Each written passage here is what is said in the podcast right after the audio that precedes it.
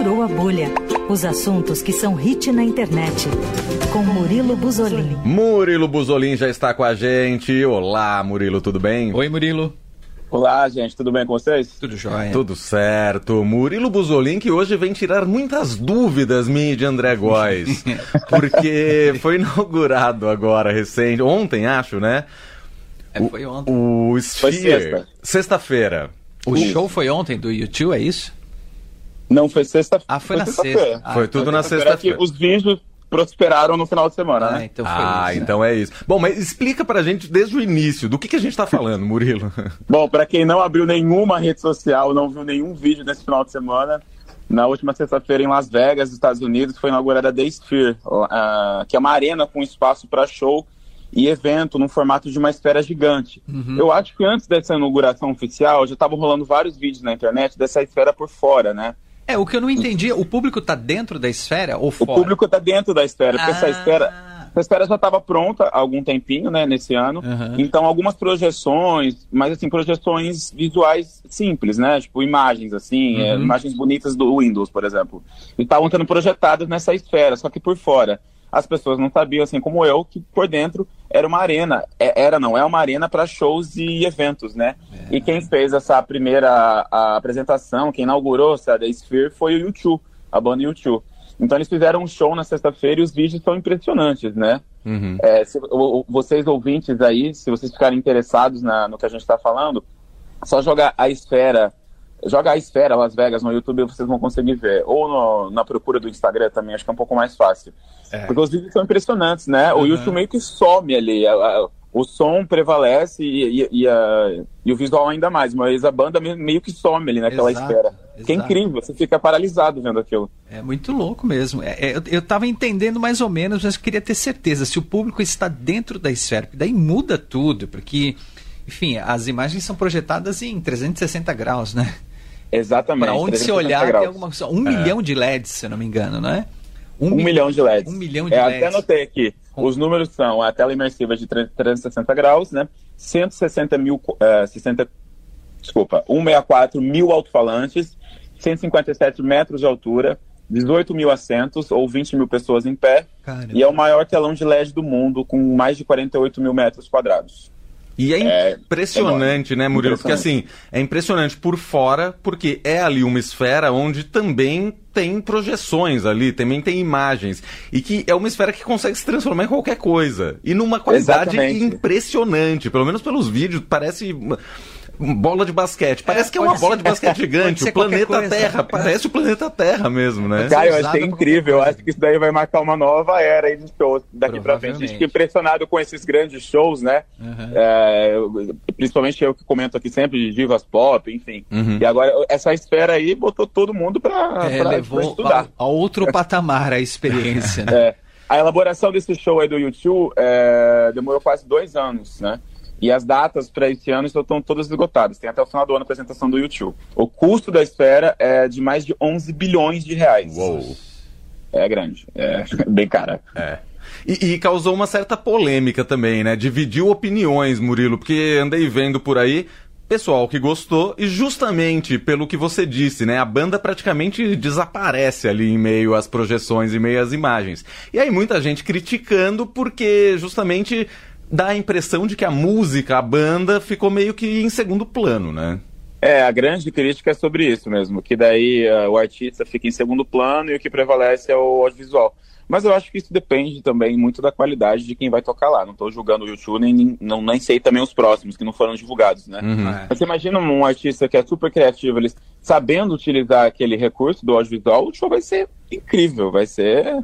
É porque assim, viralizou, porque qualquer apresentação nessa sexta-feira ia viralizar, né? Porque o negócio é muito incrível mesmo Sim. de ver. Acho Mas que acho chamaram. que o artista sabendo, tendo o controle criativo daquela, daquela, daquela ferramenta, né? Será que eu posso falar assim? Dessa esfera, Sim. é, ele faz um show inesquecível ali. Isso, é, isso porque Las Vegas é conhecida pelo esse formato de shows com artistas, né? Que agora a Adele É. faz uma residência lá, a Celine Dion passou anos fazendo lá. Verdade. Mas é um show simples, num teatro, tem até é, umas, umas, umas coisinhas no, no palco, né? Uns fogos de artifício, uma coisinha ali montada, Uhum. mas nada chega perto dessa esfera.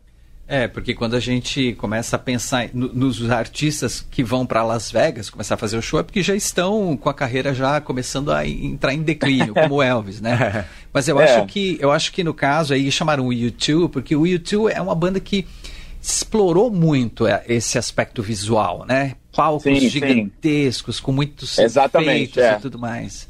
É. Os palcos do YouTube são, são famosos por isso, né? São, uhum. são excêntricos, né? Sim, são gigantescos. Ah. Mas eu acho que essa fase de Vegas, dos artistas meio que com a carreira caindo, acho que meio que, meio que mudou, né? Porque sim, temos sim. a Adele aí, é. que tá sempre em alta, né? Eu acho que isso mudou com a Britney Spears quando ela ainda estava no auge, decidiu fazer isso também residência, depois a Celine Dion, que tudo bem, a gente entende. É, tivemos Lady Gaga fazendo também, Lady Gaga que enquanto ganhava um Oscar estava com shows lá, tá com um show lá de novo agora de jazz, né? E ainda tem o cachê da Adele, né? O quanto tem, tem o cachê. esqueci quantos milhões são, são alguns milhões de é. dólares que ela fatura por noite. É. Então, assim, que é, carreira é. acabando, meu filho? Cala a porra. É, e, e, outra, essa esfera, ela é montada dentro de um, é dentro de um resort de luxo, é. para receber os shows de residência. Então tá tudo interligado ali, né? É, é pra Vegas vai gastar dinheiro mesmo. Bom, você disse que tem show do YouTube agendado até o fim do ano, já com ingressos esgotados, e não tem uma próxima atração ainda divulgada por enquanto, né? Não, não. Por enquanto só tem show do YouTube esgotado até o final do ano e nada foi divulgado. Vocês estavam esperando esse primeiro final de semana para causar impacto, sabe? Uhum. Agora deve ter muito artista indo atrás também, enfim. É, provavelmente. Mas eu tava. Quantas pessoas estiveram no show do YouTube? Tem contabilizado? A capacidade de 20 mil pessoas em pé. Mas será que estava lotado? Como deu sold out, né? Porque eu li a respeito do valor do ingresso. Você tem essa informação, Murilo? Não tenho. Eu vou procurar bem rapidão aqui para vocês. Porque eu vi algo em torno de 56 mil reais. Nó. Bom, para cobrir o preço de custo da, da construção ali de o quê? 11 bilhões Daria de reais? por volta de 10 mil dólares. É, os ingressos variam, meu Deus, os ingressos variam de 1.200 reais a mais de 59 mil reais. Nó. Você aí reclamando de, do preço dos ingressos para festivais é, aqui no é. Brasil? Olha lá. Vocês aí... É, nunca mais reclama de show da Beyoncé. Isso aí. Boa. Aliás, falar em Beyoncé, Murilo, você tem notícias sobre ela também no mundo do cinema, não é? Exatamente, gente. Beyoncé, ela, aí no último domingo, né, ontem, ontem ela encerrou o último dos 56 shows da tão comentada Renaissance Tour que se consagrou aí a turnê da Beyoncé, né, como a turnê feminina de maior arrecadação da história. Ela ultrapassou com muita vantagem, inclusive, os números de, de Madonna de 2009. Enfim, a Beyoncé confirmou uh, os boatos, né? Tinham muitas revistas falando sobre isso, jornais, através de um post no Instagram, depois que acabou o último show da turnê ontem no domingo, nessa madrugada, né, de segunda-feira. Ela anunciou o filme do seu disco é, e dessa turnê, né, para o dia 1 de dezembro. Então, dia 1 de dezembro teremos aí um filme sobre a Renaissance Tour que não passou pelo Brasil. Por enquanto, por, por enquanto. enquanto. Porque ela não deixa claro no teaser, ela não escreveu nada demais. Ela só escreveu que cuidado com o que você pede, porque eu posso obedecer. A legenda dela foi essa. escreveu nada, não nada, assim, já que a gente implora tanto pro mísero show, ela não atendeu tudo ainda, mas enfim. Não soltou muitas informações além desse teaser. É, ela narra a construção de como foi o disco, né, da Renaissance, que ela construiu na pandemia tem toda uma teoria, tem vários indícios, inclusive, que parece que a Beyoncé passou por alguma coisa que beirou a morte dela, porque nos discursos dela, nos últimos prêmios, ela bateu muito na tecla de estava grata por estar viva, apesar das coisas que aconteceram com ela, então acho que a gente vai acabar descobrindo o que aconteceu na, na produção, durante a produção desse disco dela e os bastidores dessa turnê, né?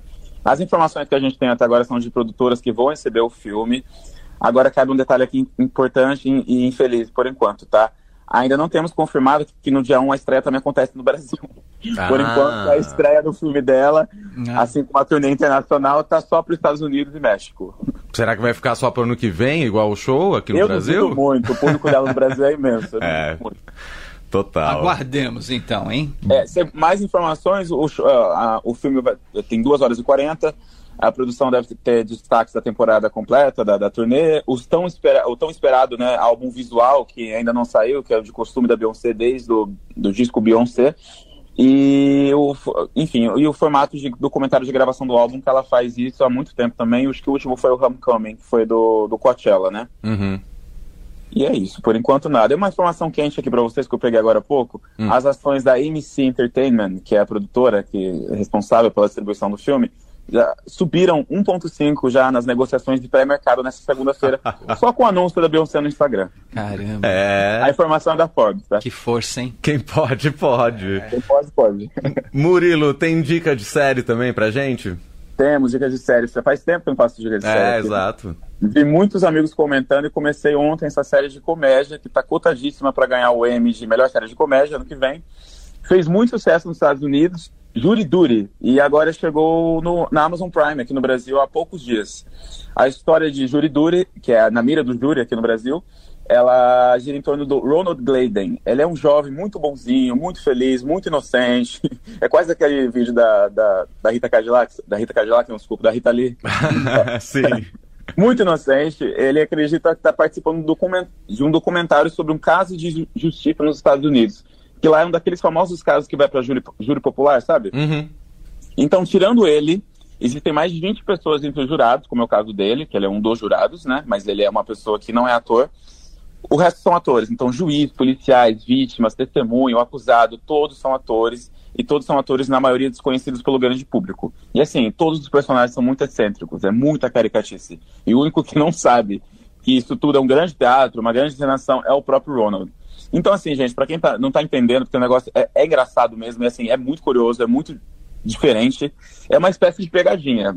Só que é uma, é uma, você tem que focar numa pegadinha muito bem elaborada, uma, uma pegadinha chique, uma pegadinha oposto do que era lá na Rede TV. Sim, é conheço fosse, bem, conheço bem. É, é, como se fosse uma mistura de The Office com uma pegadinha da Rede Globo. Boa. Fosse isso. Então, assim, eu, você, como espectadores, a gente tem que assistir os episódios e automaticamente a gente vai tendo vários pontos de dúvida, né, sobre até que ponto aquelas situações ali que o Ronald está envolvido são constrangedoras, são encenações mesmo, e como elas, elas estão sendo encaradas como verdadeiras pelo Ronald. Você fica morrendo de dó dele. Porque é, realmente ele é muito inocente. Enfim. A então, série... fez muito sucesso nos Estados Unidos, acho que vai fazer muito sucesso aqui no Brasil, mas assim, como tem essa coisa que fez muito sucesso, talvez a segunda temporada não aconteça, né? Porque como todo mundo já sabe que o negócio é encenação, Uhum. então você imagina para poder convencer uma pessoa na próxima. É, fica mais complicado. A série, mais complicado. A, a série toda já tá disponível no Prime Video. Já, inteira, não precisa ficar esperando, não. Tá toda lá. Ótimo. Melhor coisa. Murilo, pra gente fechar, tem dica. Eu não sei se é dica de filme ou você quer criticar um filme. Não, é uma dica mesmo pra quem gosta de, de terror. Eu queria indicar aqui nosso sonho que eu comentei semana passada, do filme Sim. do. Mas como eu falei mais cedo pro Leandro, todas as sessões que eu tentei de nosso sonho durante a semana inteira, até o final de semana, estavam esgotadas. E, é, felizmente, né? Infelizmente, Sim. porque eu não vi. Mas felizmente para o cinema nacional, então fico muito feliz. Não consegui ver mesmo, eu geralmente eu compro na hora, não compro antes. Uhum. Não consegui ver Nosso Sonho, mas assisti a estreia de Jogos Mortais 10, que é Hum. totalmente ao contrário do filme. E sim, gente, Jogos Mortais é o novo Velozes e Furiosos, né? Tem lá milhões de filmes já. Aí acho que a primeira pergunta dos ouvintes quando ou- ouvem é, os Jogos Mortais é tipo se a gente precisa ver todos e na- até chegar no décimo, né? Mas não, se você tá afim de ver, se tiver com muita paciência, muito animado para ver, só um e o dois já basta para você ver o 10, tá? A história que fica ali no meio do um e o dois mesmo. Mas, enfim, a ideia desse, desse décimo é que o John Kramer, o idealizador dos jogos, né, o verdadeiro Júlio Sol, ele seja finalmente um senhor tranquilo, um senhor pacato, quase lá de Araras, da minha cidade. Porque ele está tratando de um câncer dessa vez e na busca ali de, de, de tratamentos, é, é, tratamentos inclusivos para o câncer, ele acaba levando um golpe de falsos médicos. Uhum. E aí, meus queridos, a tranquilidade dele vai embora. Porque ele toma um golpe, aí os jogos mortais são com esses falsos médicos. E assim, eu não lembro de todos, eu vi pelo menos uns cinco, não vi todos, né? Uhum. Porque a vida acontece. Mas do que, dos, do que eu lembro, dos jogos mortais que eu me lembro, é, eu não lembro de ter tanto escondido minha cara. Precisar virar tanto meu rosto, eu achei bem, bem pesado. pra quem gosta, pra quem tem estômago, não, não coma nada antes de assistir, tá? Cara, eu, nada, eu porque- adoro filmes de terror, mas eu nunca consegui gostar dos Jogos Mortais, cara. É. Só o primeiro e. É. É, tá Nesse, o, o roteiro é bem bom, cara. Fiquei surpreso. Acho que ele tá com uma nota muito alta. É o primeiro que tem nota alta no, no Rotten. É o primeiro que tem nota alta. Ele tem mais de 80% de aprovação. Pô, depois de 10 tentativas, nada mais justo, né? A esperança nunca morre, gente. O filme nem é brasileiro. Exatamente. Bom, Jogos Mortais 10, então, que tá nos cinemas. E esse foi Murilo Buzolin, que tá com a gente toda segunda-feira aqui no Furou a Bolha. Por hoje é isso, Murilo? Por hoje é isso, gente. Quem quiser mais, dá um, no meu Instagram eu tô analisando mais coisas. Seu Instagram que é? Arroba é Murilo Busolin, B-U-S-O, Bussolin. Boa. Muito bem. Murilo, hein, Murilo. ótima semana para você. Até segunda. Vocês também, abração. Abraço.